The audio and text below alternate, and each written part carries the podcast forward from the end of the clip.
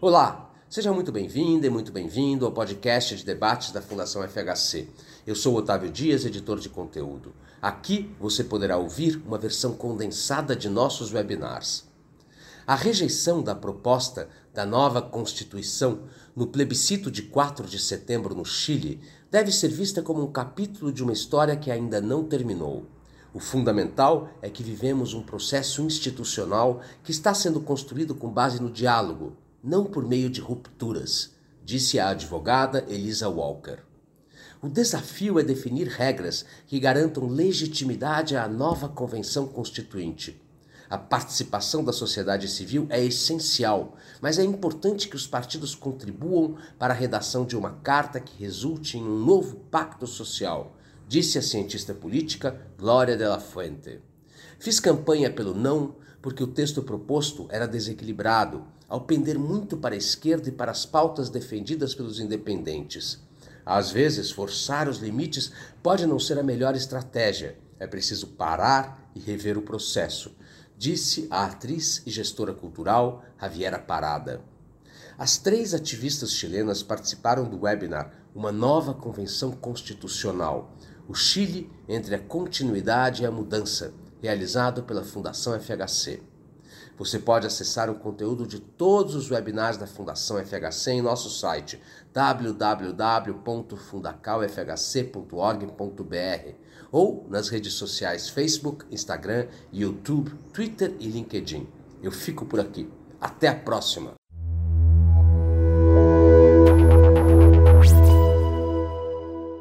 Elisa, por favor, por 10 minutos.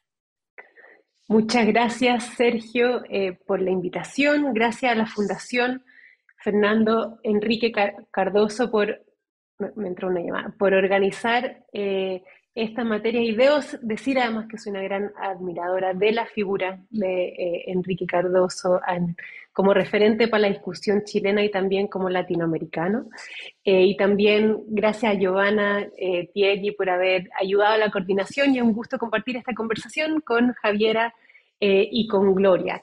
Eh, debo hacer la advertencia eh, que dentro del, trabajo público que desarrollé colaborando en la discusión sobre nueva constitución, yo estaba en la posición de quienes consideramos que el texto que se aprobó, o sea, que se planteó por la Convención Constituyente debía ser aprobado, con reformas, pero aprobado.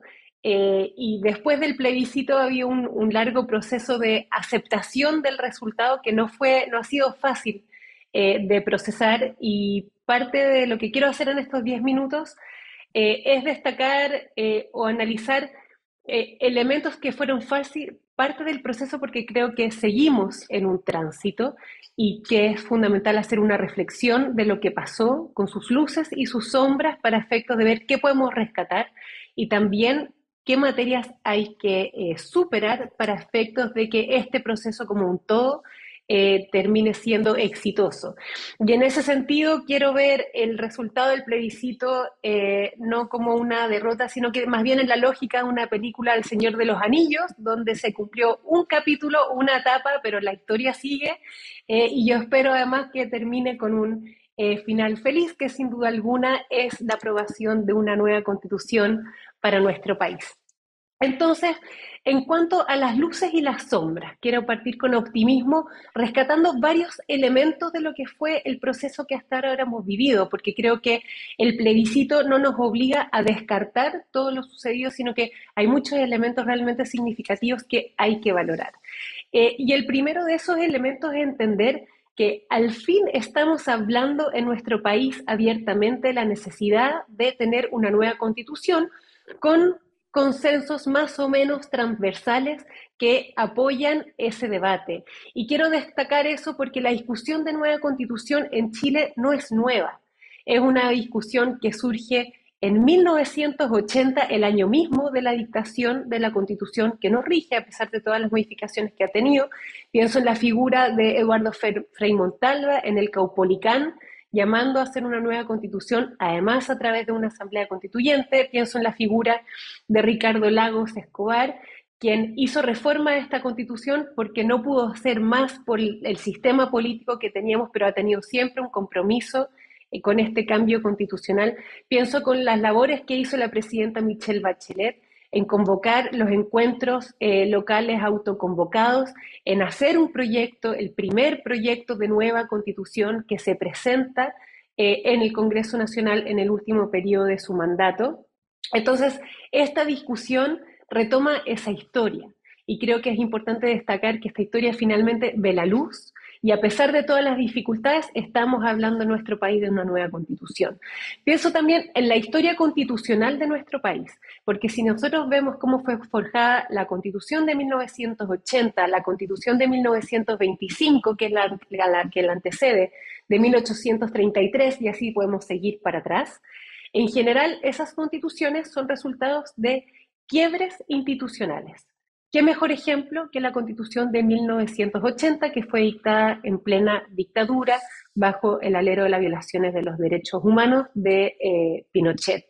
Entonces, a pesar de todas las dificultades y en este ánimo de, de nuevo rescatar la figura del Señor de los Anillos y entender que estamos acá en un proceso, eh, este proceso no ha sido fácil, pero sigue siendo un proceso institucional que se construye sobre la base de diálogo y no sobre la base de quiebres. Eso no quiere decir que eh, es un proceso sencillo, y vuelvo a destacar esa idea, ¿verdad? Pero si nosotros comparamos la historia de nuestras constituciones en Chile y entendemos que las otras son resultados de quiebres institucionales, vale la pena rescatar, a pesar de todas las dificultades, que sigue habiendo un espacio de diálogo que cree en las instituciones como el mecanismo adecuado para resolver esta crisis institucional que tenemos de la búsqueda de una nueva constitución. También lección que espero que eh, se aprenda y se proyecte en este segundo capítulo que vamos a tener de nueva constitución, eh, son muchos elementos de la configuración de la convención constituyente. De nuevo, si miramos la historia de Chile hacia atrás, lo que vemos son comisiones técnicas, eh, de principalmente conformadas por hombres, supuestamente expertos, que en, una lógica técnica manejan los temas de constitución y plantean nuevas propuestas constituyentes. Este proceso ha sido todo lo contrario y yo creo que eso es una virtud que no solo tiene que circunscribirse a lo que fue el capítulo de esta convención constitucional, que no terminó con un resultado positivo, sino que tiene que proyectarse a esta segunda etapa. ¿En qué sentido? En tener una convención constituyente, asamblea constituyente, da lo mismo el nombre, pero en el sentido de tener un órgano 100% electo, que es el cual, en, el, en el cual se va a dar el debate constituyente, y un órgano representativo de la diversidad de nuestro país. Eh, esta convención tenía un elemento eh, fundamental que era hacer una convención paritaria, que nos hacía referentes internacionales en cuanto a procesos constituyentes. Nunca se había discutido una convención, una nueva constitución bajo la lógica de una convención paritaria, y yo espero que, por ejemplo, ese elemento se vuelva a rescatar y se proyecte en este segundo capítulo que sin duda vamos a tener de discusión de nueva constitución. También la presencia eh, de los escaños reservados. Si hay algo característico de la constitución actual, es que no destina una sola palabra a los pueblos originarios. Y esa es una de las grandes carencias que tenemos que subsanar en una nueva propuesta constitucional, que es, no se responde solo con el texto, sino que también con el proceso. Y eso es algo eh, que quiero valorar. Y también cerrar este capítulo de las luces con ciertos contenidos de la propuesta que a pesar de que no fue aprobado como texto de nueva constitución, creo que son valorables y yo espero que sí se aprueben en un nuevo texto constitucional, tales como la valoración de los derechos humanos, em, con la ampliación de la mirada en ciertas materias de derechos humanos que en la actualidad están sumamente restrictivas.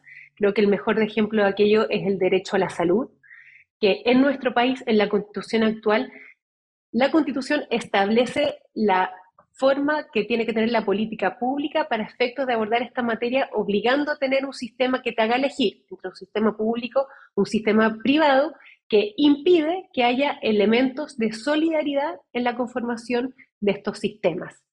Y esto ha generado barreras dentro de, de hace pocos años atrás que han impedido pensar el sistema de salud de otra forma que no sea o público o privado.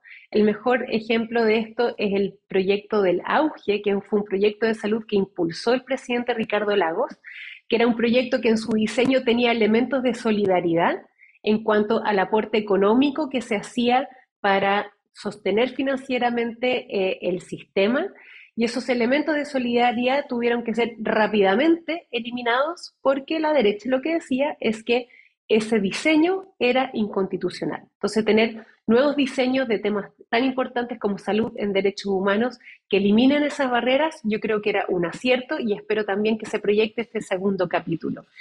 Eh, una constitución que se toma en serio los temas de género, también fue un tremendo aporte y creo que espero que se proyecte en el segundo capítulo de esta discusión.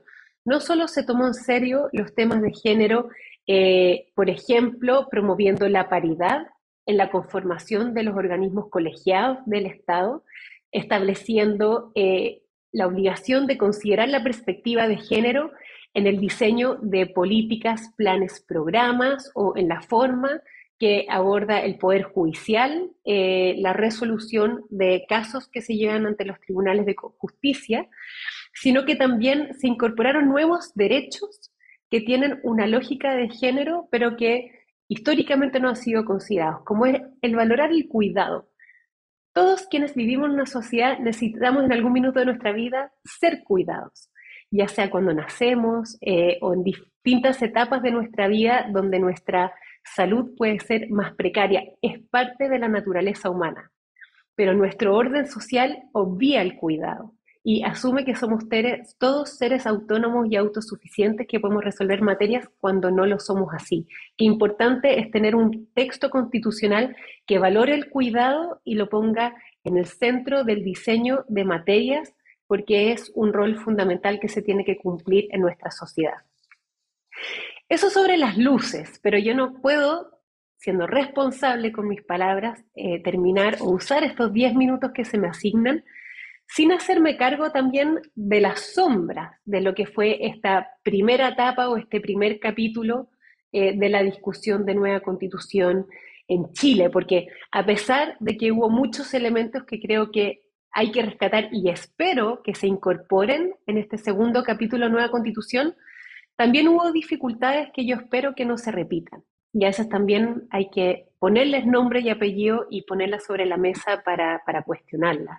Y creo que en este primer capítulo de discusión constitucional hubo problemas de forma y de fondo que se vieron finalmente reflejados en el resultado negativo del plebiscito, donde por una amplia mayoría, hay que decirlo, se optó por el rechazo. En cuanto a los problemas de forma, eh, muchos de quienes eh, hemos trabajado para la creación de una nueva constitución jamás percibimos este espacio como un espacio refundacional en el que se cuestiona todo y se construye un país de cero. Eso no quiere decir, eso, a pesar de decir eso, quiero, quiero reafirmar la importancia de que una convención tenga libertad política para hacer las definiciones necesarias de una nueva constitución y que no está amarrada, por ejemplo, a las normas que estén vigentes en la constitución actual. Pero hubo un, afán refundacional, un afán de, en algunas materias, tratar de reconfigurar un nuevo Chile desde la A hasta la Z, que creo que fue nocivo, porque una nueva constitución puede ser nueva en sus fundamentos, pero también puede ser respetuosa de la historia constitucional y de la historia institucional del país. Y creo que hubo varios elementos en, nuestro, en este texto que tal vez fueron esfuerzos que hubo en el proceso y que no necesariamente quedaron reflejados en el resultado, como por ejemplo eliminar el Senado, que fue una propuesta que finalmente no prosperó, y el, y el texto quedó con un Senado más debilitado, pero quedó con un Senado regulado, pero este afán refundacional eh, creo que, no fue leer de forma adecuada el voto de confianza que se les dio a los convencionales a través de esta constitución. Porque el tener la posibilidad de crear nuevas normas no quiere decir de nuevo que tú desconoces tu historia institucional y tu historia constitucional, y algo de eso hubo eh, en este proceso. Y en cuanto al fondo, y con esto termino, eh, hubo normas, una nueva constitución tiene que ser un trabajo prolijo, tiene que estar bien eh, resuelto en sus términos. Y creo que acá a veces se priorizó simbolismos frente eh, versus normas que deberían haber sido más prolijas en su desarrollo. Digo esto con la expectativa que yo tenía de que esta falta de prolijidad en algunas materias fuera reformada en el corto tiempo y pudiera ser aprobado el texto a pesar de estos elementos. Eh, y quiero ejemplificarlo con eh, la justicia para pueblos originarios. Este texto nueva constitución que creo que eh, tenía harto sobre pluralismo jurídico y plurinacionalidad, hubo, una de las dificultades que tuvo fue justamente regular la justicia eh, del pluralismo jurídico, dando el espacio a los pueblos originarios para que pudieran tener sus espacios para resolver sus conflictos sin poner restricción alguna a esa materia. O sea, no quedaba claro si una persona que era parte de un pueblo originario no tenía que quedar sometida a las normas de los pueblos originarios, no quedaba claro no si una falta administrativa o civil o un crimen penal quedaba o no sujeto eh, a la justicia del pueblo originario. Esos límites eran límites muy razonables de tener que ser aclarados en un texto constitucional. Y hubo resistencia en la convención de poner esos límites por el afán de priorizar simbolismo sobre estas materias que creo que finalmente fueron nocivos y reflejan el resultado eh, de rechazo que tuvimos. Agradecerte, Elisa, por la excelente exposición y por aclararnos tu posición frente al plebiscito, que fue eh, de aprobar para, para reformar ¿no? el texto, el proyecto. Javiera tuvo, no, Javiera, no, ahora vamos con Gloria, no, vamos con Gloria por, por 10 minutos con, con cierta flexibilidad, la misma flexibilidad que tuve con, con Elisa, que habló como por 12 minutos. Muchas gracias, Sergio. Voy a poner el cronómetro de todas maneras, ¿ah? para, por si acaso, para no pasarme demasiado. Bueno, eh, al igual que, que, como decía Elisa, y agradecer de todas maneras a la Fundación Fernando Enrique Cardoso por esta invitación, a ti, Sergio, en particular, por tener la labor de moderar a este, este panel.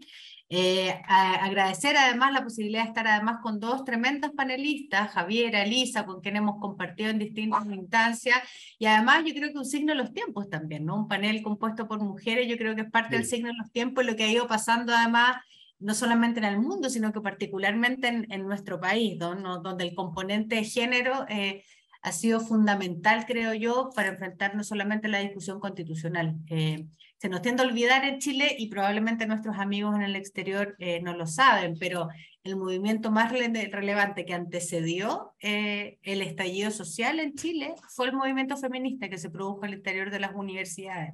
Eh, y fue muy relevante para empujar una cierta agenda que yo creo que instaló la paridad como una cuestión irreversible. y yo creo que eso es bien importante para el proceso político además que viene. ¿no? Entonces creo que, que es importante hacerse eso, hacer eco de eso. Ahora, Dicho lo anterior, em, quisiera más o menos contar cómo quisiera abordar mi exposición. Primero, eh, creo que es importante contar particularmente eh, eh, a nuestros amigos que nos están viendo en otras partes del continente de dónde venimos. creo que es importante hacernos cargo que este proceso en Chile no solamente es producto de un estallido social, tiene antecedentes previos que creo que es relevante considerar, algunos de ellos, por cierto, mencionados por Elisa. Segundo, em, la, razón del consenso que existe, por qué este plebiscito o este plebiscito no marca en el fondo el fin de un proceso, sino que más bien una nueva etapa, que yo creo que también es importante considerar, y algunas otras cosas que fueron planteadas, la inquietud que nos, que nos planteaban en la invitación. ¿Cuáles son las reglas de, de elección que debiéramos tener a propósito de la convención que viene o del proceso que viene? Eh, ¿Cuáles son estos temas controversiales? Algo señalaba Elise, cuáles son algunos temas de consenso que creo que es importante considerar.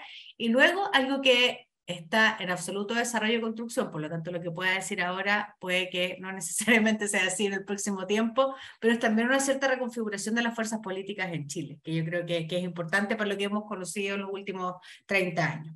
Entonces, lo primero es, si, si señalamos de dónde venimos, Elisa lo decía bien, la necesidad de un cambio constitucional surge probablemente en Chile eh, en el momento en que en ese plebiscito que tuvo bastantes vicios, digamos, en el año 80, finalmente se termina promulgando una nueva constitución que no tuvo bajo ningún punto de vista, tampoco había sido la realidad de, Chile en, ejercicios constitucionales anteriores, pero que no tuvo ningún tipo de participación, pero además que se hizo en un contexto de dictadura que claramente generaba eh, un problema de legitimidad de origen en la Constitución. Ahora, esa discusión que tenía que ver con la legitimidad de origen también tenía que ver con otra cosa, que, que es la idea y que está por lo demás muchos textos escritos por los propios ideólogos, además de, de, esa constitución del 80, esta propia idea refundacional que tenía la dictadura en Chile, que la hace bien diferente a varias otras dictaduras que tuvo nuestra región. En Chile, el régimen, el régimen autoritario se propuso refundar un tipo de modelo en Chile que era básicamente una respuesta al intento que hizo la Unidad Popular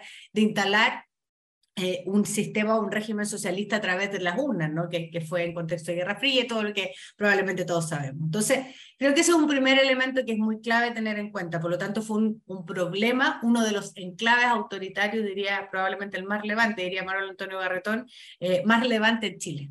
Eh, era bien difícil siempre en Chile hablar como una democracia plena cuando teníamos este texto que en el fondo con todas las modificaciones que se le hicieron en el camino, probablemente una de las constituciones más modificadas en, la historia de nuestro país, sin lugar a dudas esto generaba un problema. Entonces, ahí hay un primer elemento. Un segundo elemento que tiene que ver con algo que el PNUD llamaba el año 98 en su informe de desarrollo humano, que tiene que ver básicamente con esta idea de las paradojas de la modernización en Chile. En Chile, Pinochet estuvo hasta el 98 en la comandancia del jefe del ejército. Eh, la democracia se construyó con esta, con esta precariedad en el fondo que finalmente de alguna manera se cierra en ese momento. Pinochet fue después detenido en Londres y bueno, después sabemos la historia que ocurre ahí. Y luego de eso hay un proceso donde efectivamente, por un lado, habíamos recuperado la democracia, por un lado, habíamos hecho una transición que había evitado parte importante del derramamiento de sangre que ya había ocurrido en dictadura y en el propio quiebre de la democracia en Chile, pero estábamos frente a estas paradojas que, que daban cuenta de un cierto malestar en la población en Chile. ¿no? Y creo que eso es importante porque ese malestar nunca logró solucionarse del todo, tiene una expresión después con claridad el año 2006, el movimiento de los estudiantes secundarios, el 2011 con el movimiento estudiantil masivo, pero que además estuvo acompañado de un montón de otros movimientos y que y creo que la institucionalidad no fue capaz de procesar aquello que ocurrió y finalmente termina generándose esta, esta situación particular de, eh, del estallido social en Chile el 18 de octubre del año 2019. Pero además yo creo que hay un cierre de ciclo también que tiene que ver con la memoria histórica en nuestro país y que por eso es importante el proceso en el que estamos ahora, porque el próximo año se cumplen 50 años del golpe de Estado en Chile y por lo tanto de ese inicio de esa refundación que intentó hacer en su minuto la dictadura y que a estas alturas ya nadie en Chile defiende en el fondo, nadie en Chile defiende esta idea de, eh, de la constitución del 80 de Pinochet porque creo que una de las cosas que demostró el, el, estallido social, pero después el plebiscito de entrada del proceso constituyente es que ya, al menos en su mayoría, la sociedad chilena, en su gran mayoría, la sociedad chilena, el 78% de las personas se manifestó a favor de aquí no podemos seguir con esta constitución, esta constitución probablemente nos divide más que un ejercicio constitucional posterior, entonces busquemos la manera de generar también un nuevo pacto social, que tiene un componente que yo creo que tiene que ver con la legitimidad de origen de esa constitución y que tiene otro componente que tiene que ver con las reivindicaciones que las personas en Chile legítimamente eh, buscan a partir de la necesidad de generar derechos sociales. Elisa da algunos ejemplos sobre los límites de la constitución vigente en Chile para poder hacerse cargo. Entonces, creo que eso es parte importante del contexto que es importante entender para saber por qué tenemos un derrotero que eh, más allá del resultado del plebiscito, en el fondo no termina, sino que continúa. Continúa un proceso nuevo, un proceso nuevo que, dado el plebiscito de entrada, da las, las consideraciones que este tiene, da además el cierto consenso por el que existe en el mundo político de que es necesario atender aquello que el estallido expresó. Entonces, seguimos con un proceso constituyente y el desafío ahora, creo yo, más importante es cómo se definen esas reglas para que ese nuevo proceso tenga suficiente legitimidad y que se haga cargo también de lo recorrido hasta acá. ¿Qué cosas creo que son muy relevantes eh, de considerar en términos de, eh, de la mirada o de la manera en que esto se va a hacer? Yo creo que esto es una tremenda oportunidad para los partidos políticos. Los partidos políticos hoy en día, eh, a diferencia de lo que ha pasado probablemente en los últimos años, tienen hoy en día la posibilidad diríamos en Chile, eh, ocupando una, una, una, frase más coloquial, el sartén por el mango, es decir, la posibilidad de tener eh, en ellos el liderazgo de poder ofrecerle al país la posibilidad de reconstruir esas confianzas y esa necesidad de tener un nuevo pacto social, porque son los partidos políticos los que están negociando, pese a que son las instituciones, en el fondo de las instituciones más, eh, con mayor niveles de desconfianza en la ciudadanía en general. ¿Qué cosas debiera tener eh, a partir de ese rol que pueden recuperar los partidos en la intermediación de la relación entre la ciudadanía y el Estado? ¿Qué cosas yo creo que son irrenunciables respecto a lo que ha ido ocurriendo, respecto a las reglas en general? Primero, que esto tenga participación ciudadana amplia. Eh, es importante que el órgano constituyente tenga altos grados de legitimidad y por lo tanto que haya un mecanismo de elección de esos convencionales, eh, de, esa nueva, de, este nuevo órgano constitucional que tenga esa, ese nivel de legitimidad. Por lo tanto es una elección, hay que ver un mecanismo y las reglas del juego, efectivamente. Creo que la paridad llegó para quedarse y creo que esto es ya un consenso generalizado. Me, me cuesta pensar en sectores, los hay, por cierto, pero me cuesta pensar en sectores, y creo que son cada vez más minoritarios, que no asumen la paridad como un requisito fundamental. La participación de pueblos originarios, duda, hubo bastante polémica sobre la manera en que se generaron, en el fondo, los escaños reservados en la convención.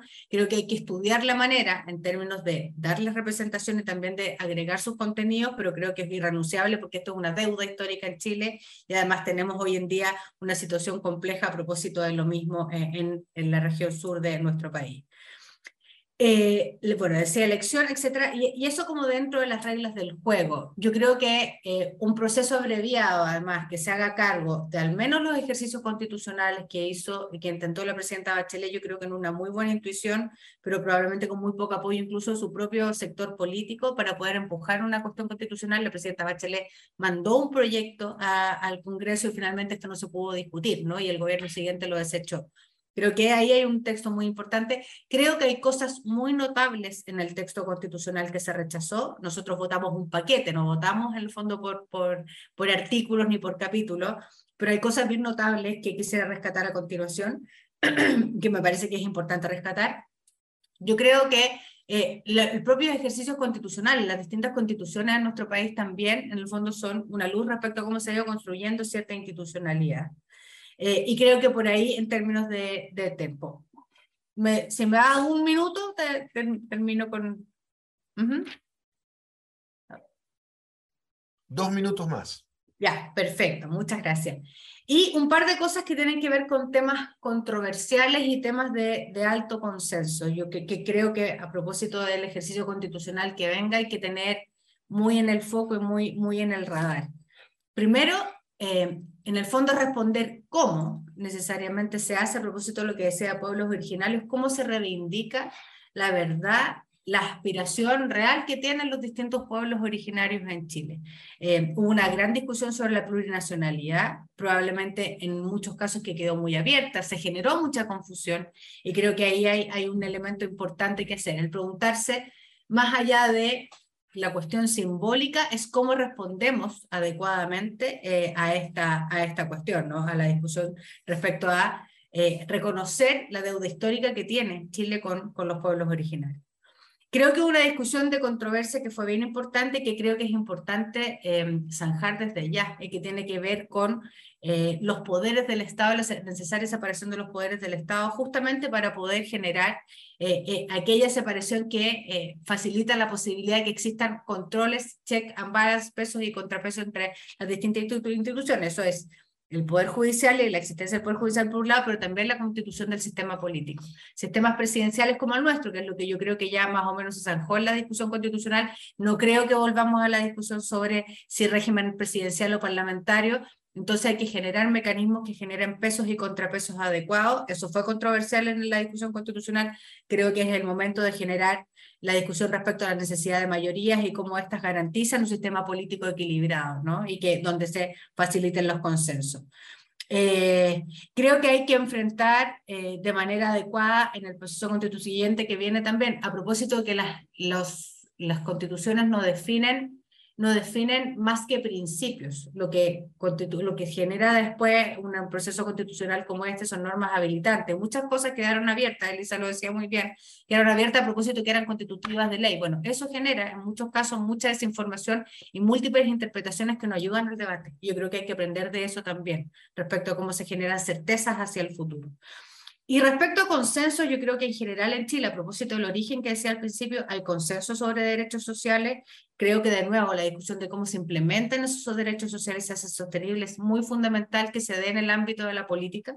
De lo contrario, en el fondo no se puede y no se puede responder de manera adecuada. Creo que un capítulo muy importante de la Constitución que se rechazó es el capítulo buen gobierno. Se cargó de la corrupción como un fenómeno relevante, de la integridad pública, de la transparencia como una cuestión clave. Y nada, y solamente para cerrar, es un interrogante lo del realineamiento de las fuerzas políticas. Yo creo que la verdad en Chile está, estamos hace rato, no a propósito de la convención, estamos hace rato en un proceso de cambio y de reconfiguración del sistema político bienvenido sea. Eso es parte importante de la naturaleza de la transformación de, de los sistemas políticos y la democracia.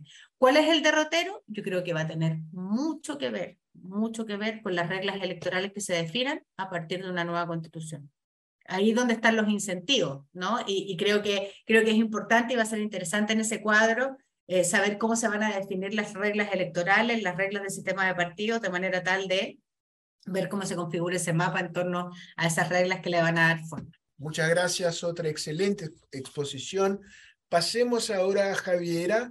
Javiera defendió en el plebiscito el rechazo, ¿no? Creo que es la única acá entre las panelistas de hoy. Javiera, la, la palabra es tuya por, por los 12 minutos.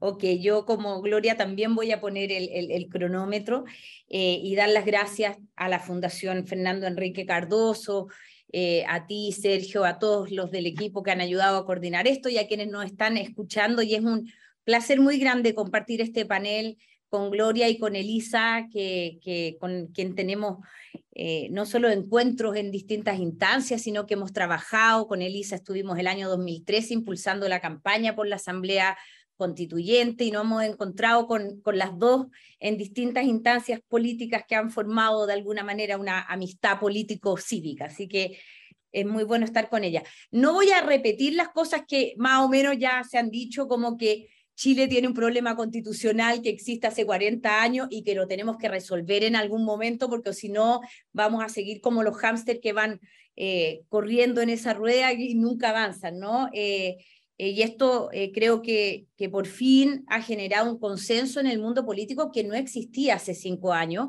de que Chile necesita una nueva constitución, ¿no? Creo que que en los últimos años, a partir del estallido social, no voy a recorrer todas las instancias que mis dos copanelistas ya recorrieron, pero a partir del estallido creo que eh, se comienzan a generar conciencias en ciertos sectores eh, de la necesidad de contar con un nuevo pacto social, eh, y que mientras no contemos con ese pacto habilitado, legitimado por todos los actores de la sociedad, eh, vamos a tener un problema que impide que podamos avanzar en la solución de otros problemas que no son constitucionales y que necesitamos responderlo para dar respuesta a las demandas de la gente, sociales, culturales, políticas.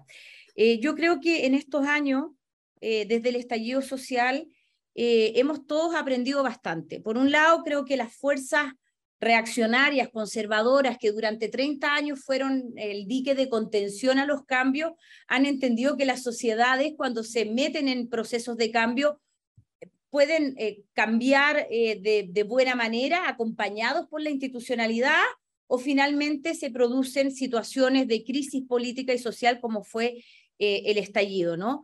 y creo que también en, este último año, también sectores eh, con, causas muy justas, también han aprendido que a veces correr el cerco de lo posible hasta lo más final, porque en un momento se cuenta con una mayoría, aunque suene contraintuitivo, no es la mejor estrategia, estrategia para llegar a eh, hacer posible esas causas o, esas causas transformarlas en transformaciones, ¿no? Eh, y creo que, el, proceso que se está dando ahora, de un poco comprender cuáles son las razones del resultado del 4 de septiembre y por lo tanto hacer un esfuerzo conjunto para diseñar eh, no ya un segundo, sino un tercer proceso constituyente, porque yo cuento el proceso que, que, encabezó la presidenta Bachelet como un primer intento de un proceso constituyente en el cual hubo una participación ciudadana gigantesca de 200.000 personas y que se encontró no solo con la oposición de los sectores de derecha, sino también con la oposición al interior de la coalición. Eh, ese es el primero, el segundo en la convención y bueno, espero que el tercero en Chile decimos la tercera es la vencida, sea el, el, final que nos permita solucionar el problema constitucional y por eso creo que el momento de discusión que se está dando eh, es un momento que eh, es fruto también de los aprendizajes que han tenido todos los, los sectores, ¿no? Eh, yo creo que mm, Elisa y Gloria han, han, han, nombrado varias de las cosas positivas que tuvo el proceso, que por cierto las tuvo, pero también tuvo bastantes problemas. Eh, y creo que, que, algunos de los problemas, no sé si eran evitables. Algunos de los problemas vienen, creo yo, de cómo quedó configurada la convención eh, constitucional, que es producto del diseño del sistema electoral que se utilizó por única vez para, eh, para la convención, ¿no? Entonces, en ese, en ese diseño, debido a la crisis política que estamos, por ejemplo, se le dio facilidades de participación a los independientes, ¿no? Los independientes para la elección de eh, la convención podían como por, ser por un día partidos políticos y agruparse en lista.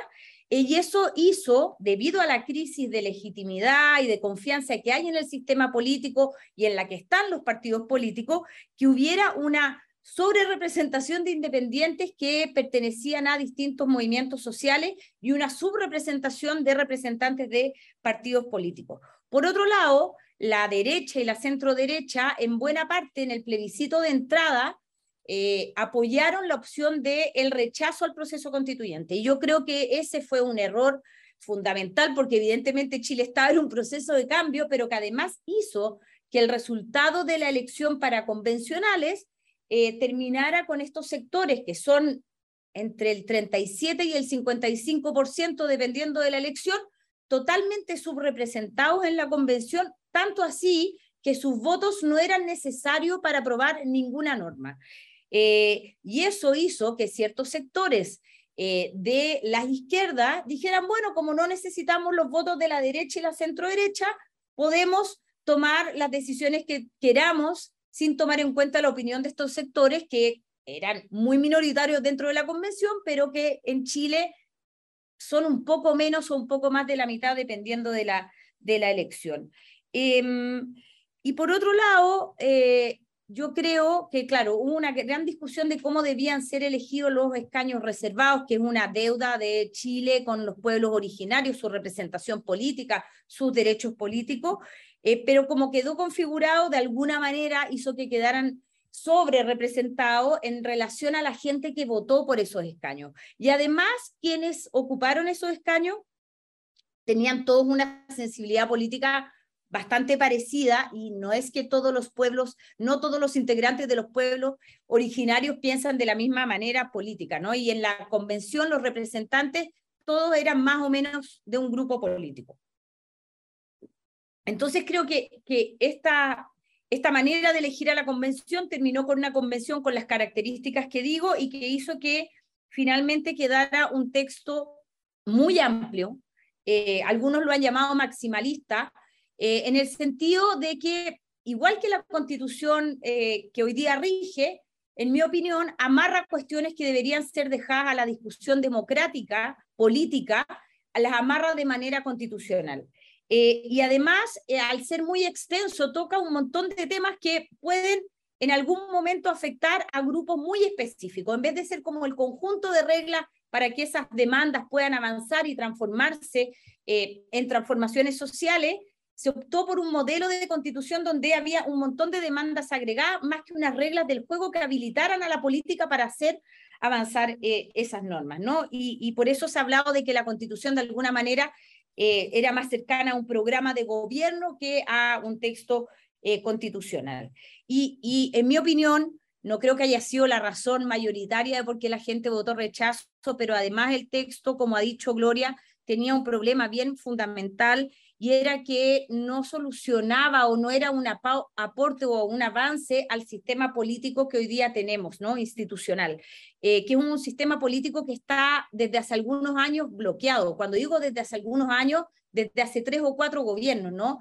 Tengan mayoría o no mayoría, los gobiernos les es muy difícil gobernar, hay poca colaboración entre el legislativo y el ejecutivo y además es un sistema político que ha tendido a la fragmentación hoy día en el bueno, sé que para Brasil quizás no sea un número muy grande, pero para Chile sí lo es. Hoy día en el Congreso hay, 22 partidos políticos representados y eso hace muy difícil la construcción de acuerdos. Entonces, eh, ¿qué es lo que yo creo que, eh, que habría que eh, pensar o solucionar en, en vista de este tercer proceso constituyente? Bueno, quizás pensar un sistema electoral que utilice o listas nacionales o listas regionales cerradas lo que permite que los partidos políticos puedan diseñar de mejor manera quiénes van a estar en la convención, ¿no? Eh, eh, el, sistema electoral, aparte de todo lo que he dicho antes, también premió a figuras muy populares que iban eh, en, en algunas listas y luego no tenían nada que ver con un poco el, el corpus ideológico de la lista. Había listas independientes que se que desaparecieron nada más eh, comenzar a andar la, la, convención. Entonces creo que un sistema de listas nacionales o regionales de partidos que pudieran incluir a independientes, porque obviamente hay que asegurar la, la participación de independientes, podría asegurar que las personas que queden en la convención eh, tengan conocimiento eh, no solo de, del derecho constitucional, sino de políticas públicas y conocimiento desde la ciudadanía para poder aportar eh, a esto. También se ha hablado de la posibilidad que hayan dos sistemas electorales, como hay en Italia, no un muy buen ejemplo en estos días, pero bueno, como hay en Italia o en Alemania, que hay una, te pasan una papeleta por distrito y otra para lista nacional. O, yo creo que también la paridad es algo que llegó para quedarse y la verdad quienes la ponen en duda quedan bastante marginados rápidamente, ¿no? La derecha presentó en algún momento antes del plebiscito 10 puntos de acuerdo para la nueva constitución en caso de que ganara el rechazo, no venía la paridad y tuvieron que salir a enmendarlo rápidamente, este como olvido que se les había producido. Yo también creo que los escaños, los escaños eh, de, de, pueblos indígenas también llegaron para quedarse, se va a discutir en qué proporcionalidad y, lo otro es que creo que también eh, se ha hablado y creo que hay bastante acuerdo de que debería armarse. Hay gente que le dice comisión de expertos, yo prefiero una comisión técnica, aunque también los técnicos tienen sus problemas, pero como decía Gloria, aquí hay dos textos a disposición, o sea, el texto que eh, emanó del proceso de Bachelet, el texto que emanó de la convención y además la actual eh, constitución, donde una comisión técnica podría preparar un insumo eh, que fuera la amalgama de estos textos de las cuestiones sobre las que hay acuerdo y que también preparara para el futuro órgano, que es la Asamblea Constituyente, o no sé cómo se llamará, los lugares donde no hay acuerdo y qué es lo que hay que discutir, porque hay otras cuestiones sobre las que sí hay acuerdo. Em, todo esto para decir que creo que hay bastante acuerdo también sobre que tiene que ser un órgano 100% eh, elegido quien eh, quien eh, sea el, redactor final de la, de la Constitución. Eh, y más allá de los problemas de legitimidad y confianza que puede tener hoy día el actual Congreso, el Congreso para mí tiene un problema fundamental, que es que quienes están en el Congreso son incumbentes, ¿no? Es muy importante que el órgano que redacte la Constitución tenga integrantes que luego no van a ir a una elección popular eh, para que puedan hacer eh, ese trabajo eh, de manera independiente y sin estar legislando para, para sí mismo. quiero volver a indicar que es un momento inédito en Chile donde existe este gran acuerdo político de la necesidad de una nueva constitución, excepto como la extrema, extrema derecha hoy día que defiende que se reforme la constitución actual, bueno, y algunos otros nuevos partidos pequeños que han aparecido, pero en general el conjunto de las fuerzas políticas eh, están convencidos de esto. Y lo que se están discutiendo ahora es cuáles van a ser, les han llamado bordes o principios para delimitar de alguna manera la discusión de la, del futuro órgano. Estos bordes o principios ya existían en la primera instancia, que eran el derecho, los derechos humanos, los tratados internacionales, el respeto a las sentencias judiciales, y hoy día se está hablando de, de sumarle algunos más. Ayer salió una entrevista de Camilo Escalona, que es un gran dirigente socialista histórico eh, eh, en un periódico, y que él decía, eh, bueno, que aparte de los bordes o principios, hay un primer problema que tenemos que solucionar para esta última etapa del proceso constituyente, que es un problema de confianza, ¿no? Tenemos que confiar en lo que dicen los interlocutores porque hay mucha desconfianza y cuando un actor dice algo, todo el mundo dice, ya, pero tú todos los últimos años hiciste otra cosa. Bueno, aquí tenemos un problema de confianza que vamos a tener que solucionar para esta última etapa. Y él decía que en el fondo los énfasis de estos principios o, o, bordes estaban puestos en distinta manera, pero yo tiendo a pensar que hay acuerdos, es un problema de énfasis, ¿no? Chile Vamos, que son los partidos de la derecha tradicional, dicen no queremos que se refunde todo, que como la Elisa contaba fue una tentación de la última convención. No, no, no en, bueno, tenemos un problema eh, en las instituciones políticas, arreglemos esto, no, era como empecemos todo, ¿no? Entonces, la derecha, digamos, tiene mucho preocupación de que volvamos a refundar todo y el oficialismo, eh, donde están los partidos de izquierda y de centro izquierda, tienen la preocupación de que no se intervenga la deliberación democrática del órgano, cosa que creo que es fundamental, ¿no? No, no podemos coartar la deliberación democrática. Ahora, si uno lee declaraciones de uno y otro sector, e, esa, esas preocupaciones también están en los otros sectores. Entonces yo diría, para, para ir cerrando. Para concluir, por favor, Javiera. Tenemos, yo creo, grandes acuerdos que no existían hace algún tiempo. El Estado social democrático de derecho era hace tres, cuatro años, era imposible escuchar a los partidos de derecha hablar de esto, ¿no? Creo que la unidad del Estado, que estaba en el texto propuesto por la Convención, pero ya como un acuerdo político de todo, eh, creo que también es un, acuerdo que tenemos. La separación e independencia de los tres poderes, como decía Gloria, quedó difuso cómo era, eh, cómo era el Poder Judicial, se le cambió de nombre, eh, se, habían algunas cuestiones que podían ser interpretadas como una posible politización. Entonces creo que hoy día hay un acuerdo que hay tres poderes del Estado que son independientes eh, y que están separados. También creo que hay un acuerdo sobre los derechos sociales que no existía hace algún tiempo eh, y creo que, claro, la discusión de cómo queden provistos, cómo sea la provisión, es una materia que debería ser de ley, pero yo tiendo a pensar que hay un acuerdo también que la provisión tiene que ser eh, con participación de la sociedad civil y con la colaboración público-privada, ¿no? Eh, y el resto yo lo dejaría a la discusión de la ley. Eh, y creo que también hay un acuerdo de que este proceso nuevo que estamos iniciando debería terminar antes del próximo periodo electoral. Creo que también fue un problema de la convención ocurrir, trabajar al lado de un calendario electoral muy cargado y las próximas elecciones son el año 24, entonces creo que el límite de tiempo que tenemos es que termine el plebiscito de salida antes que comience ese otro proceso para que pueda, podamos tener esta discusión que es una discusión de largo plazo no contaminada por la coyuntura. Lo dejo aquí para que podamos seguir conversando. Gracias. Javiera, eh, bueno, tres excelentes presentaciones. Eh, tenemos varias preguntas. Yo quisiera profundizar algunos puntos sobre el, las reglas y los procesos que aún se negocian en torno a la convocación de una nueva convención. ¿no? Creo que se puede eh, dar por, por sentado que eh, hay consenso en cuanto a que sea una nueva convención y que no sea la labor constitucional, no, no esté el Congreso encargado de la labor constitucional, que la nueva, nueva constitución eh, sea paritaria. Eh, yo quisiera eh, saber de ustedes si habrá representación exclusiva de los partidos o si de nuevo será posible la presentación de listas de independientes. Ese es un, es un, es un primer punto. El, el, el, otro punto que me parece importante es, bueno, se habla de ampliar la participación popular, por un lado, al mismo tiempo se, se habla de una comisión eh, de expertos o de una comisión de técnicos. No me resulta fácil imaginar cómo conciliar estas dos, estas dos demandas. ¿no? Y un tercer punto es sobre el hay una mesa formal de negociación en torno a, las reglas del juego de la, nueva, de la convocación de una nueva eh, convención constitucional, ¿cuál es el tiempo del proceso? ¿no? El tiempo para la resolución de estas controversias como para convocar una nueva convención y que la convención produzca una nueva constitución.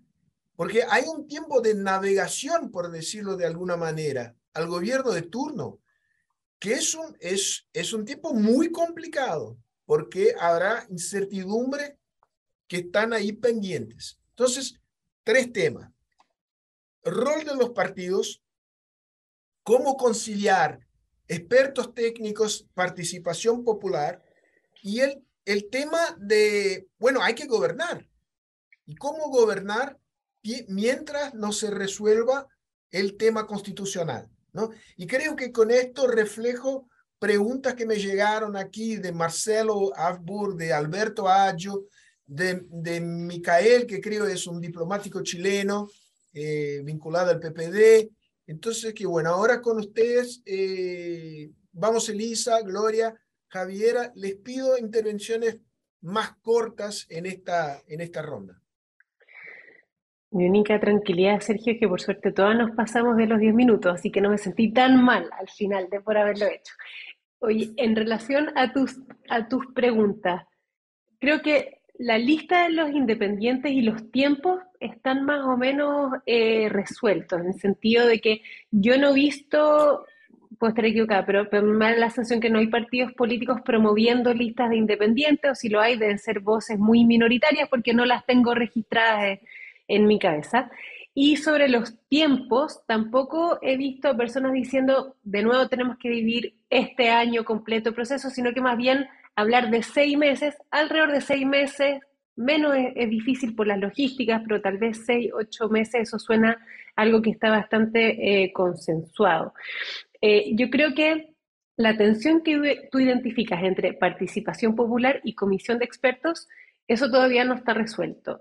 Eh, todavía hay partidos políticos que están promoviendo la idea de tener una comisión de expertos e incluso no lo plantean como una organización de apoyo a la convención, sino que lo plantean como una entidad que incluso podría preparar un primer borrador de la, de la nueva constitución y después la convención debiese trabajar sobre ese texto. No creo que sea la posición mayoritaria, pero todavía está sobre la mesa y por eso me interesa eh, destacarla.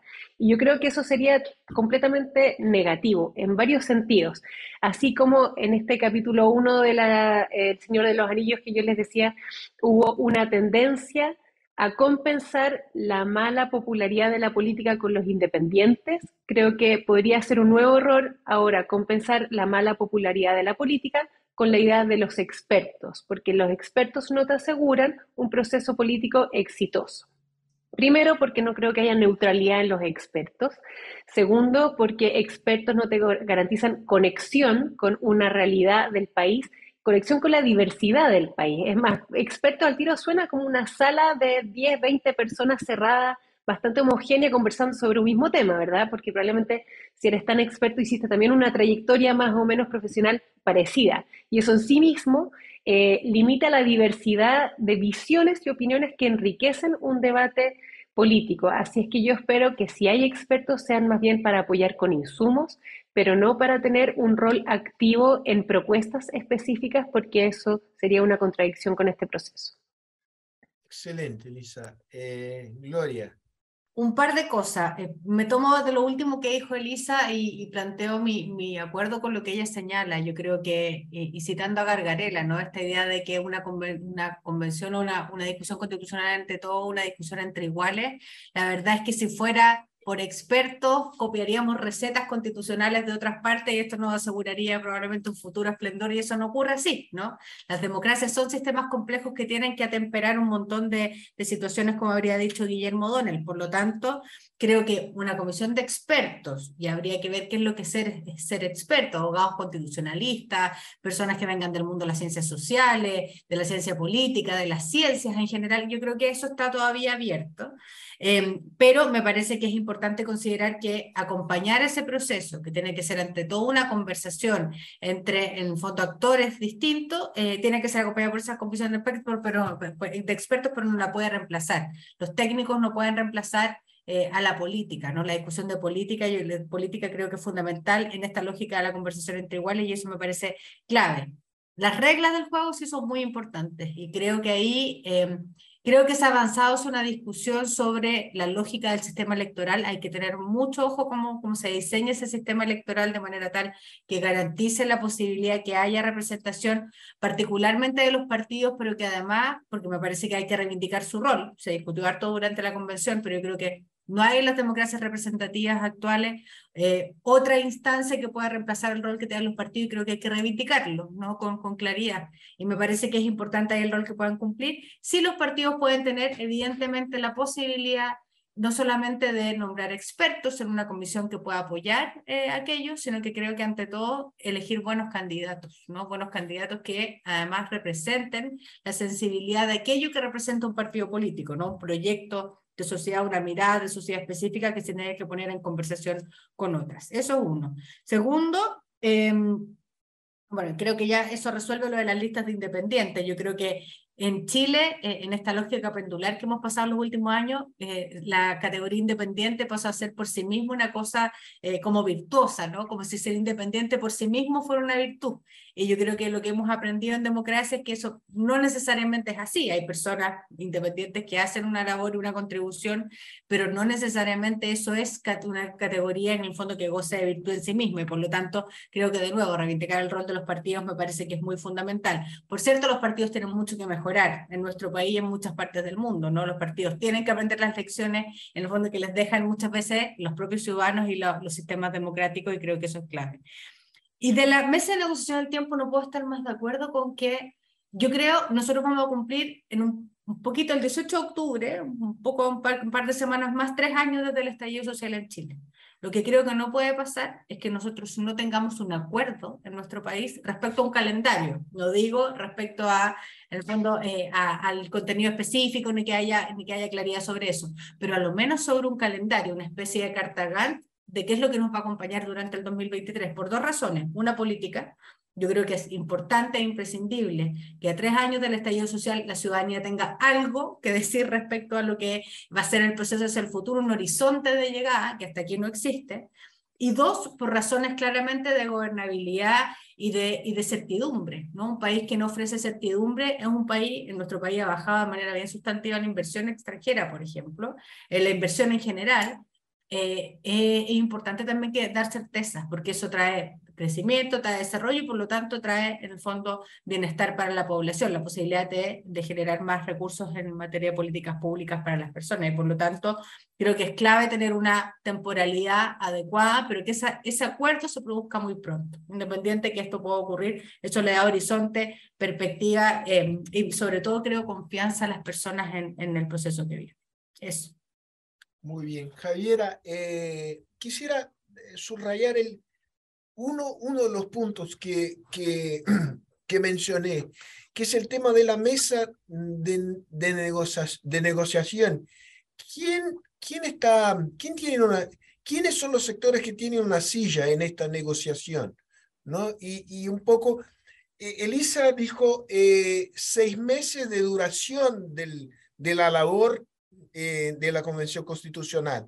Pero, ¿qué tanto va a tardar? Bueno, esta es una estimación. El proceso de negociación de las reglas del juego.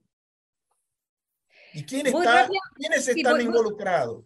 Voy rápidamente a contestarte eso, pero que solo quería eh, decir que yo creo que una de las cuestiones virtuosas que pasó durante la convención es que se revalorizó el papel de los partidos políticos, ¿no? O sea, creo que, que, las sociedades necesitan esa visión integral que tienen los partidos, eh, que, que, entienden que hay momentos en que hay que priorizar una cosa y no la otra, y cumplen un rol distinto a los movimientos sociales, y creo que eso quedó en evidencia, eh, y por lo tanto, eh, si bien van a ver van a poder participar los independientes, no creo que sea de ninguna manera como, como fue en la, en la, en la vez anterior. Eh, hoy día quienes están sentados negociando están los partidos políticos negociando que tienen representación en el Congreso, los 22 partidos políticos que hoy día existen. eh, son los que están sentados negociando, liderados por el presidente del Senado y por el presidente de la Cámara de Diputados. Eh, yo la verdad creo que vamos a tener acuerdo antes del 18, por lo, que, por lo que leo en la prensa, ¿no? O sea, igual uno el sábado lee una cuestión como que parece muy radical y taxativa de un sector, pero el lunes ya uno se da cuenta de que bueno, son cuestiones para conversar, que no son líneas rojas. Nos hemos acostumbrado mucho como a una negociación de yo llego con esto y sin esto no me voy. Y lo que yo percibo desde fuera es que hay una comprensión del mundo político de que esta cuestión no se puede alargar ad eternum, entre otras cosas por lo que dice Gloria, porque Chile necesita, o sea, estamos en una crisis social, política, de legitimidad de las instituciones y económica, eh, y necesitamos ir teniendo algún tipo de certeza para dar eh, respuesta, ¿no? Entonces yo tiendo a pensar que de aquí al 18 de octubre deberíamos tener un acuerdo con algún tipo de itinerario, insisto, porque todo el mundo más o menos dice que no, se, no nos puede volver a pasar que lo que se está discutiendo para el largo plazo se vea contaminado por la discusión de las elecciones municipales que son el 2024, ¿no? Eh, yo creo, como decía Elisa, que claro, la discusión hoy día está un poco centrada en como cuáles van a ser más que los bordes de la convención de la comisión técnica, ¿no? O de expertos, ¿no? Como eh, hay algunos, eh, nosotros eh, con un grupo que armamos que se llama Una que nos una, hicimos una propuesta que esta comisión técnica trabajara antes que la convención, porque para hacer elecciones serán en abril, y lo dije antes, ¿no? Como aprovechar este tiempo con los tres textos que existen, el de Bachelet, el de la convención y el actual, para ver en qué cuestiones hay acuerdo y que no es necesario volverlas a discutir y cuáles son las áreas donde habría que meterse a, discutir, ¿no? Eh, eh, hay algunos otros que opinan que debería ser un cuerpo que acompañe el proceso con insumos técnicos. Eh, yo creo que todo el mundo entiende que la decisión final tiene que estar en los representantes elegidos, pero bueno, esa es la negociación que está habiendo ahora. ¿Y quién va a conformar esa comisión? ¿no? Eh, en el anterior proceso fue, eh, fueron los partidos políticos los que designaron, eh, hubieron dos comisiones, una técnica y otra política, que fueron los que prepararon las reformas que habilitaron el proceso. y hoy día hay la discusión de si debieran haber también algunas instancias de la sociedad civil que pudieran aportar a esta, a esta comisión y no sean solo los partidos quienes designen a sus integrantes. Porque una cosa quería decir, ¿no? Eh, la participación ciudadana en el proceso constituyente no es simplemente la elección de los convencionales. Y yo creo que el proceso que acaba de terminar sí quedó al debe con la participación ciudadana. En su diseño eh, y en un comienzo iban a haber muchos canales de participación ciudadana, formalmente los hubieron, pero la convención no le tomó el peso a muchas de las propuestas que venían de la sociedad civil porque no contaban porque no eran afines ideológicamente a las mayorías de la convención, ¿no? Eh, y, también hay muchas organizaciones de la sociedad civil que no pudieron ir, a, exponer eh, y por lo tanto creo que aquí hay que hacer un esfuerzo por asegurar que la participación de la sociedad civil eh, no quede simplemente en un enunciado, sino que sea tomada en cuenta. Está viendo una propuesta de los municipios y de los alcaldes de transformarse en un actor de este futuro proceso constituyente para ayudar a hacer un vehículo o un canal eh, para la participación ciudadana. Durante el proceso de Bachelet y entre el estallido y, el, y la convención eh, sucedieron eh, cabildos, los, los, municipios también se organizaron. Hay un músculo ahí entrenado que quizás deberíamos aprovechar para que la, la ciudadanía y la sociedad civil organizada puedan participar, no simplemente votando. y esto porque, porque, como tú preguntabas, Sergio, aquí los desafíos que tiene Chile no son solo constitucionales, y esto yo lo he dicho en todos lados, ¿no? Paralelamente a que el, proceso constituyente siga avanzando y espero yo que llegue a un, a un buen resultado con un, un plebiscito salida, con un apoyo mayoritario a ese nuevo texto, yo creo que hay tres carriles que tienen que seguir avanzando. Uno es dar respuesta a las reformas sociales. La política no puede seguir en stand-by hasta esperar la nueva constitución. Llevamos 15 años discutiendo sobre nuestro sistema de pensiones, tantos años más discutiendo sobre el sistema de salud y la política que hoy día está funcionando tiene que eh, dar respuesta a reformas sociales. Luego hay una cuestión eh, imprescindible que no es toda constitucional, que es hacernos cargo de la modernización del Estado. O sea, eh, Chile necesita producir más, redistribuir mejor y tener un mejor Estado. Néstor Gloria ha, trabajado bastante eh, y es una, una, una, urgencia que tenemos y tiene que, que avanzar. Y estas dos cosas más el proceso tienen que ir acompañadas sí o sí de una nueva estrategia de desarrollo, eh, porque la estrategia de desarrollo que tenía Chile, que fue muy exitosa en los primeros años de la transición, está agotada. Eh, y aunque hagamos todas estas cosas de las que acabo de hablar, si no imaginamos cuál va a ser ese, esa nueva estrategia de desarrollo para el siglo XXI, no vamos a producir lo suficiente para tener un desarrollo sustentable y que ofrezca más justicia social y por lo tanto más libertad para desarrollar los proyectos de vida. Entonces, Proceso constituyente, reformas sociales, modernización del Estado y estrategia de desarrollo deberían caminar a la par. Muy bien, tenemos 20 minutos más. Bueno, yo me encantaría escucharlas infinitamente, pero tenemos acá límites de tiempo y les pido ahora para respuestas aún más cortas, ¿no? Yo quisiera para, para aclarar en definitiva y, bueno, los partidos negocian el Congreso aprueba las reglas de convocación de una nueva convención y habrá un plebiscito de salida de nuevo, ¿no? Esto se puede dar por sentado, las tres cosas. Está bien. Probablemente va a ser así. Sí. Está bien. O sea, el Congreso sí o sí tiene que, el Congreso sí o sí tiene que aprobar una nueva reforma constitucional para habilitar eh, la nueva etapa. Claro, claro. Yo, quisiera explorar, hacer un ejercicio de, proyección, de, imaginación, eh, teniendo en cuenta lo siguiente. Con, con, la representación, sea en lista cerrada, sea un mixto de distritos y, y lista cerrada, pero representación partidaria. La derecha tendrá una representación en la nueva convención mucho más que corresponderá mucho más, er, va a reflejar su presencia en la sociedad. La convención anterior fue muy sesgada hacia la izquierda por circunstancias y por las reglas del juego, de las elecciones. ¿no? Teniendo esto en cuenta, ¿cuáles son los temas que eh, son aceptados de manera consensual más o menos desde la centro izquierda hasta la centro derecha? ¿Y cuáles son los temas controversiales? Y los temas controversiales, yo quisiera subrayar a los siguientes. Eh, tratan, el, tratamiento de los derechos medioambientales, sobre todo eh, agua, ¿no? Eh, ¿Qué tan lejos podría ir la participación del sector público en la provisión de educación, educación y, y salud? ¿no?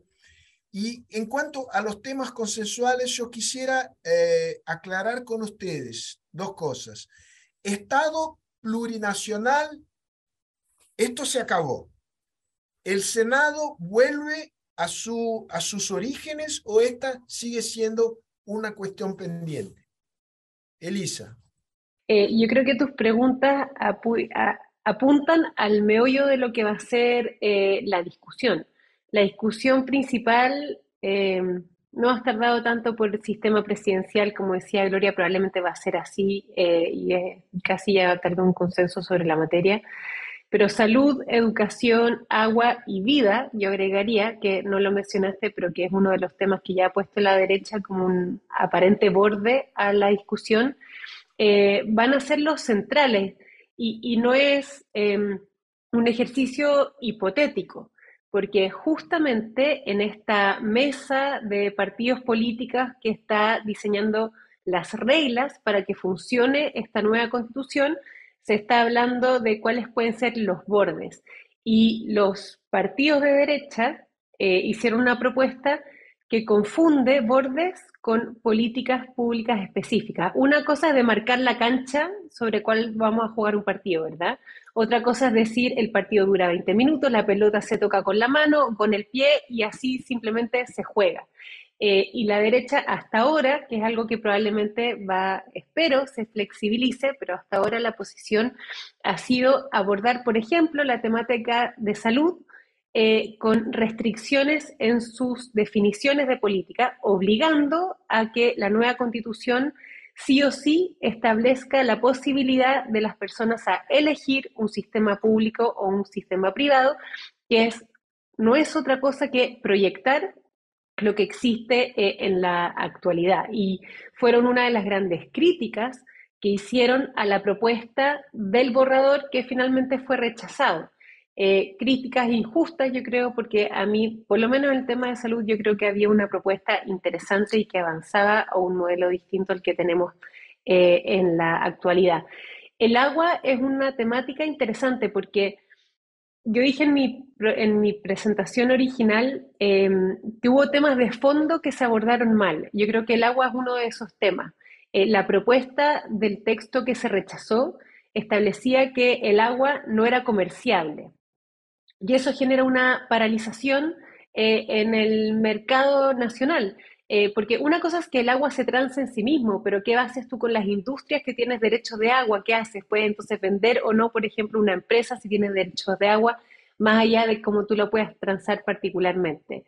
Y ahora, la derecha hasta ahora está haciendo todo lo contrario, o sea, regular de nuevo el agua como un borde, un aparente borde, y decir que el agua es una propiedad y tú haces lo que quieras con ella, que es mantener exactamente la lógica literal de lo que hay en el texto actual. Así es que ahí van a estar las grandes batallas, eh, ahí no hay consensos, y yo espero que la derecha en este nuevo capítulo em, se atreva a confiar en los sistemas de política, porque creo que si hay algo que ha generado el, texto del 80, de la constitución del 80 hasta la fecha, es darle siempre a la derecha una posición de privilegio en la discusión. Si hay algo que se discute y no me gusta, yo me cruzo de brazos, no doy mis votos y ya está, se cierra la conversación. Entonces yo espero que en este caso entren con otra actitud y estén dispuestos realmente a hacer un debate público sobre estas materias. Una, una cosa más, eh, Elisa, cuando tú mencionas de, eh, derecho a la vida, ser, ¿tú te refieres al tema del aborto? Sí, uno de los temas de estos aparentes bordes que también ha planteado la derecha es garantizar la protección del ser en gestación, que es una de las grandes discusiones también que hemos tenido en Chile. Nosotros tenemos un sistema, un, una regulación de aborto en causales y hay una discusión política que quiere transitar a un sistema a plazo, causales como tienen ustedes también en Brasil, eh, y gran parte de la discusión es prohibir a través de la Constitución eh, que exista la posibilidad de discutir un sistema a plazo de, aborto.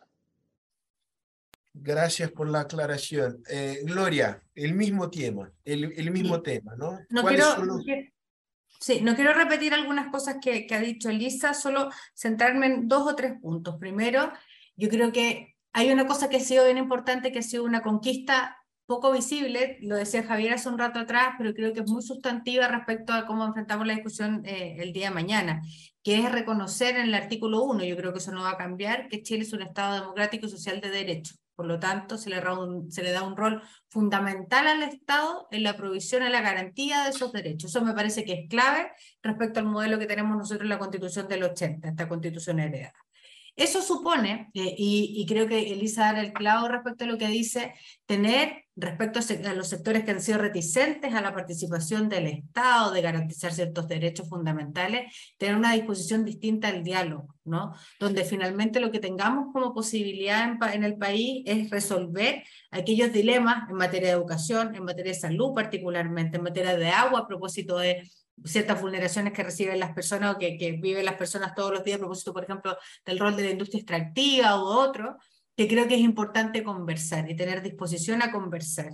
Eh, no hay una revolución que se proponga, ni mucho menos, sino que yo creo que por lo menos garantizar ciertos derechos para, para las ciudadanas y ciudadanos, y yo creo que eso van a ser temas complejos, ¿no? Complejos porque además eh, particularmente de educación y creo salud, están en el centro de las preocupaciones de las personas, declaradas permanentemente después del estallido social, lo mismo que el sistema previsional, el sistema de pensión. Creo que ahí va a haber una, una discusión clave.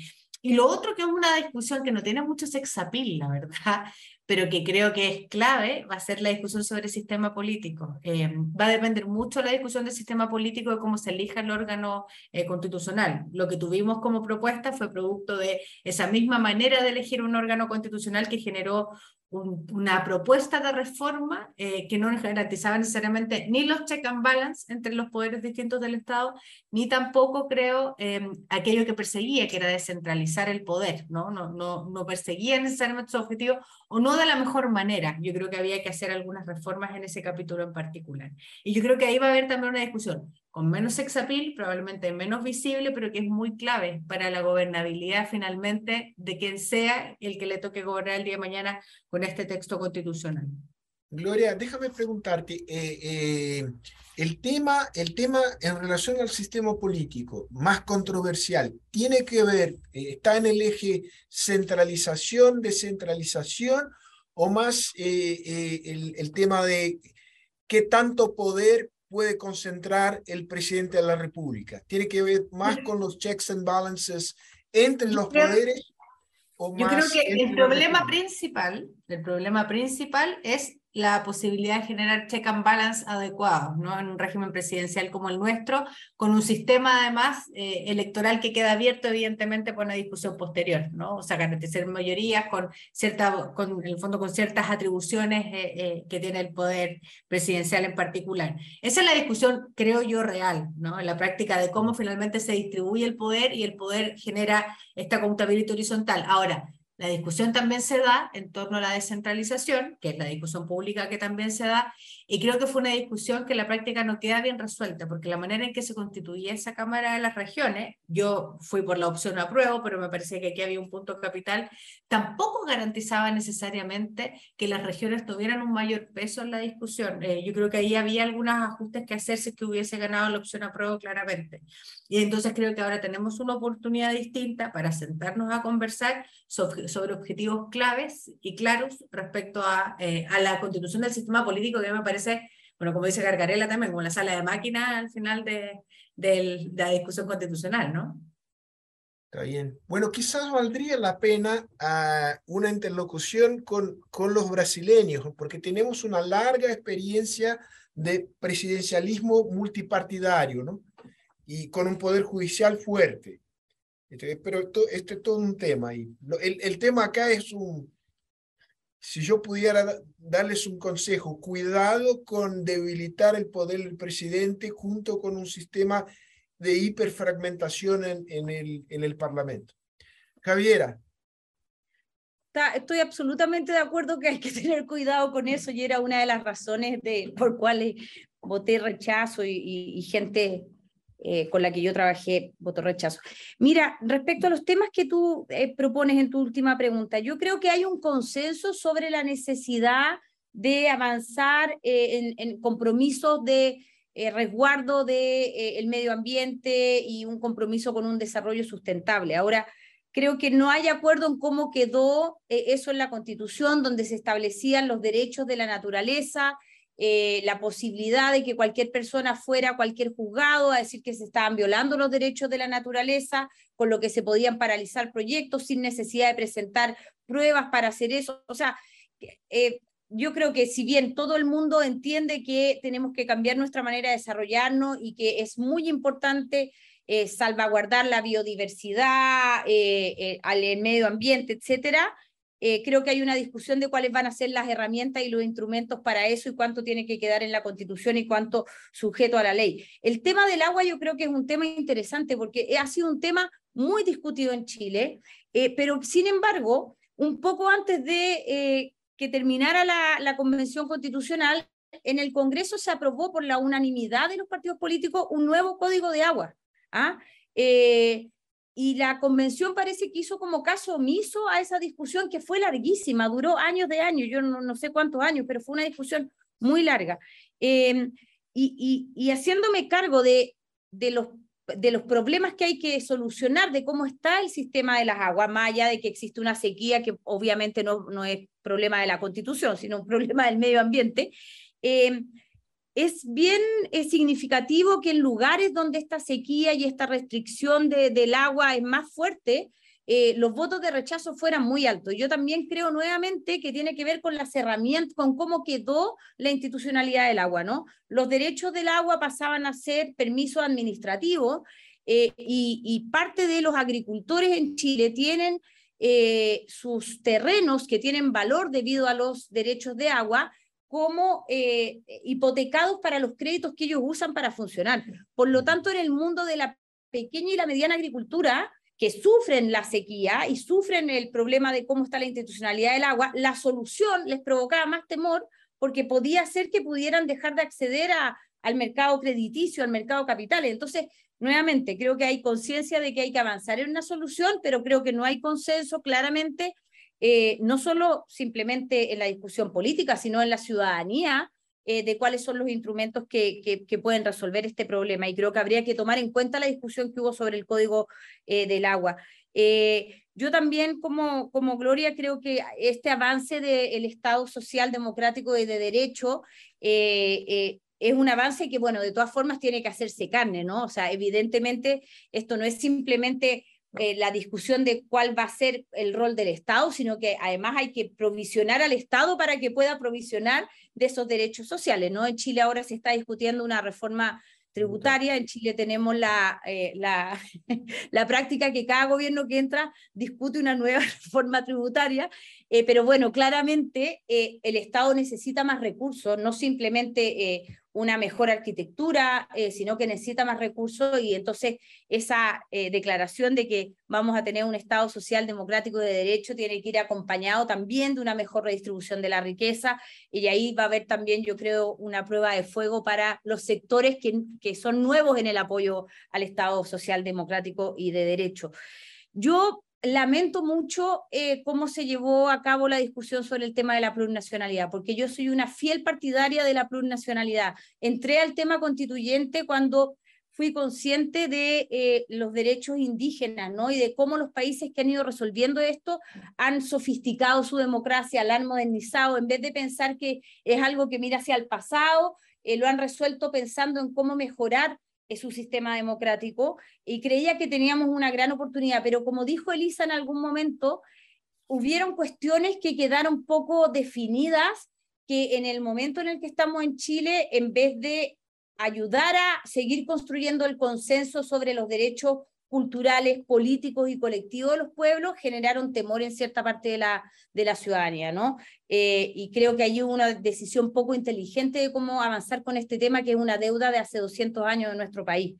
Eh, y, y, comparto absolutamente lo que dijo eh, Gloria sobre el tema del sistema político. Creo que uno de los problemas en cómo quedó la forma de Estado que obviamente también creo que hay consenso sobre la necesidad de la descentralización administrativa fiscal, pero eh, eh, algunos artículos eh, donde uno dudaba de que fuera posible para el gobierno central controlar la responsabilidad fiscal, ¿no? Se le daba a las autonomías regionales la posibilidad de emitir deuda, eh, y por lo tanto era difícil pensar que hubiera una autoridad central que pudiera eh, controlar las arcas fiscales, ¿no? Eh, también se permitía la creación de empresas regionales y municipales sin tener como claridad de qué pasaba en caso de que esas empresas no funcionaran, quién es el responsable último, ¿no? y creo que, con, La experiencia, con la experiencia de Brasil, te puedo garantizar que esto sería un desastre estoy, absolutamente de acuerdo contigo, entonces creo, entonces creo que, que, eh, concordando con Gloria de que el problema central estaba en la organización del poder central y en la distribución del poder, porque tenemos un problema que solucionar ahí que no quedó solucionado, ni, ni, ni se avanzaba en solucionar la fragmentación, ¿no? O sea, no hay, no había en el texto, en el borrador, eh, no había umbrales para los partidos políticos para la participación política, ¿no? O porcentaje de voto, cantidad de diputados, ¿no? Pero además de eso, creo que había una legítima preocupación, de la cual yo era parte, de eh, cómo controlar la responsabilidad fiscal. O sea, un Estado que quiere proveer derechos sociales, por norma tiene que tener ordenadas sus cuentas fiscales. No hay, no hay manera sino de asegurar la provisión de derechos sociales. Y la estructura con la que quedó organizado el Estado, con todas estas autonomías y con ciertas superposiciones eh, de atribuciones, no hacía muy fácil ver la posibilidad de la responsabilidad fiscal. Y solo, solo, solo para... Tengo que interrumpirla. Tengo que interrumpirla para, para, porque quisiera, tenemos más dos minutos. Y, y perdón, perdón por... solo, Solo, solo quería decir una cosita, ¿no? Yo creo que... Sí, sí, sí, yo creo que este punto que metió la derecha en su, en sus bordes del derecho a la vida va a salir, creo que es una respuesta que haya quedado en la Constitución también el derecho al aborto, del cual yo soy libre, o sea, una partidaria desde muy más temprana edad, pero creo que es, en el país es una cuestión que no está resuelta y que debería resolver la política y no ser una discusión constitucional. La constitución debería habilitar esa discusión, pero no quedar zanjada como quedó zanjada en el texto, eh, y creo que la, la reacción de la derecha es debido a eso y creo que va a salir del acuerdo eh, por, por lo que yo he conversado con, con gente de ese sector. Solo para terminar, creo que en este foro falta alguien de derecha que pudiera defender los puntos de la derecha. Aquí habemos personas de centro, de centro izquierda, de izquierda, eh, y creo que sería muy importante que ellos pudieran estar representados en una nueva instancia. Buen punto. Anotado. Bueno, tenemos más tres minutos, ¿no? Antes de todo, Javiera, tengo 60 años, nunca he visto una actriz tan informada en temas de políticas públicas como tú. ¿no? Realmente un, un fenómeno. Eh, el tema es lo siguiente. Ustedes partieron del sistema binominal, ¿no? Que era como una camisa de fuerza de la representación de la sociedad junto al sistema político. Y, y cambiaron de manera más o menos abrupta a una situación donde hay 19 partidos representados en la Cámara de Diputados. E, este proceso por, el cual están, todavía están pasando puede generar fuerza de eh, recomposición, de recompactación de, del sistema político chileno en los ejes de una centro derecha, una centro izquierda, grandes grupos no como fue en los tiempos de la concertación, pero tampoco no tan fragmentado como es hoy. Muy corto, muy rápido, Elisa, eh, Gloria y Javiera.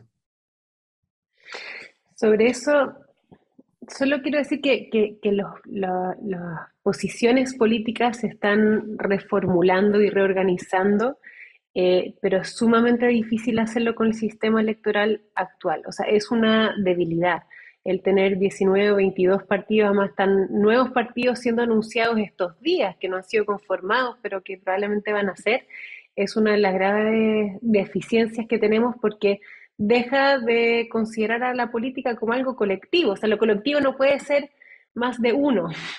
Eh, y cuando tienes tanta fragmentación, eh, para quienes además nos ha tocado hacer labores legislativas, en mi caso como asesora legislativa en el Congreso Nacional, te das cuenta que es imposible realmente hacer un trabajo político serio cuando tu labor legislativa es una especie de comprahuevo, donde tú, un juego que tenemos en Chile, que tú vas puerta por puerta tocándole a una persona preguntándole qué es lo que quiere, el sistema político se transforma en eso y eso es nocivo para lo mismo. Excelente, Lisa. Nosotros estamos en el rumbo inverso, ¿no?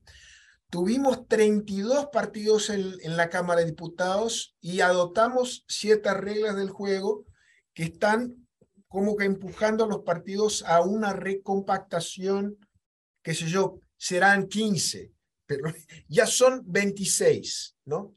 Entonces, la experiencia de Brasil muestra que la hiperfragmentación es, es muy complicada. Gloria, Voy a, voy a citar un profesor que tenía en la universidad cuando estudiaba ciencia política, que decía, y que me parece súper certero, no hay sistemas electorales ni buenos ni malos, sino que hay sistemas electorales que generan efectos sobre los sistemas políticos.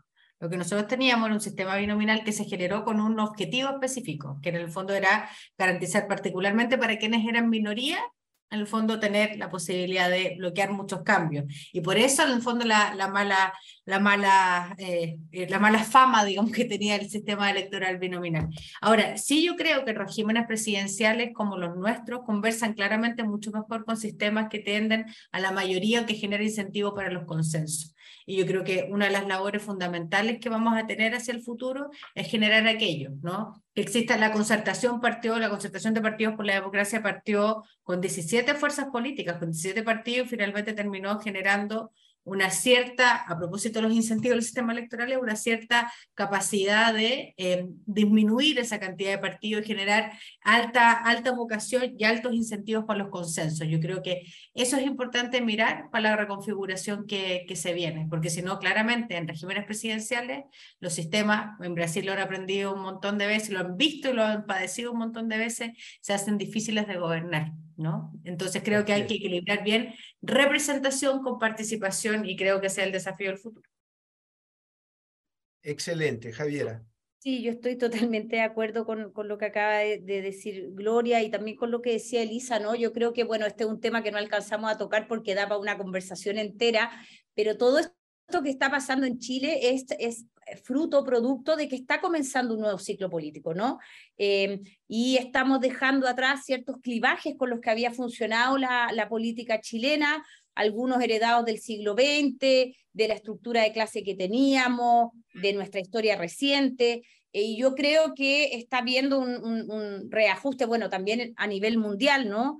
Eh, y que, y que parte de la crisis en la que estamos es esta transición sociopolítico-técnica, estamos también como cambiando las maneras de producción y, estamos reordenándonos, ¿no? Y claramente eh, ese, ese término del binominal, eh, pasar al sistema proporcional, que era una demanda eh, de, de, muchos sectores, produjo un, un desbarajuste en que como quedó el régimen político, no conversa con el sistema electoral que, tenemos y lo que hace, lo que hace que bueno, ustedes lo deben saber mejor, ¿no? Pero que en el fondo basta con que los diputados o senadores se aboquen a hablarle a sus votantes y hacer política para ellos, que además a todo esto hay que sumarle la presión de las redes sociales eh, y así construir acuerdos eh, y, acuerdos además mirando en el mediano y largo plazo y escapar de la tentación populista es muy difícil.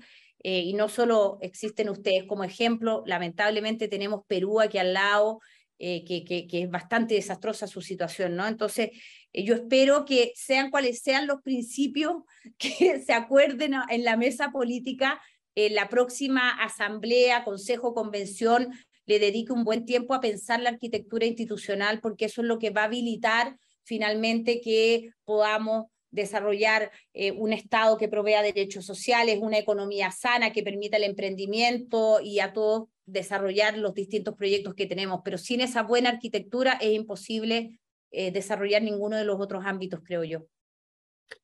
Elisa, Javiera, Gloria, mil gracias por la fascinante conversación. Eh, fue, de verdad fue un gusto.